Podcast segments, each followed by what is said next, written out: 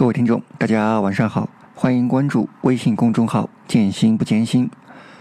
最近特别喜欢逛知乎，有许多好玩的问题，也给我很多灵感。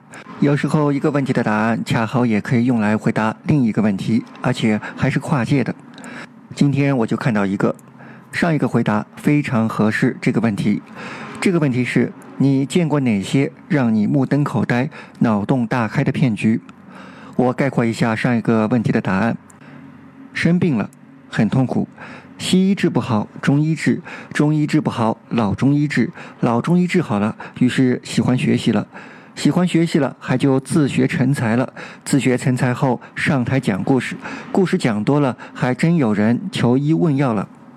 上一个问题的答案就是这样，我猜之后的故事还没有写出来，大概是这样的：他成功的走上了一条悬壶济世的道路，治病救人，钱有了，命没了，别人的命没了，别人的钱到手了。这故事真是让人感觉脑洞大开。他从一个病人变成了医生，前后累计不超过两个月。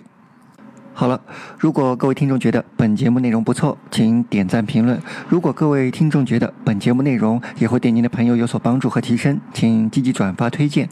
如果各位听众愿意更多的支持本电台的持续发展，欢迎关注微信公众号“见心不见心”，同时积极参与本电台的调研投票活动。免费的长久不了，欢迎各位积极打赏支持。最后，祝各位远离骗子，都有一双明亮的眼睛。感谢各位的收听，各位听众。晚安。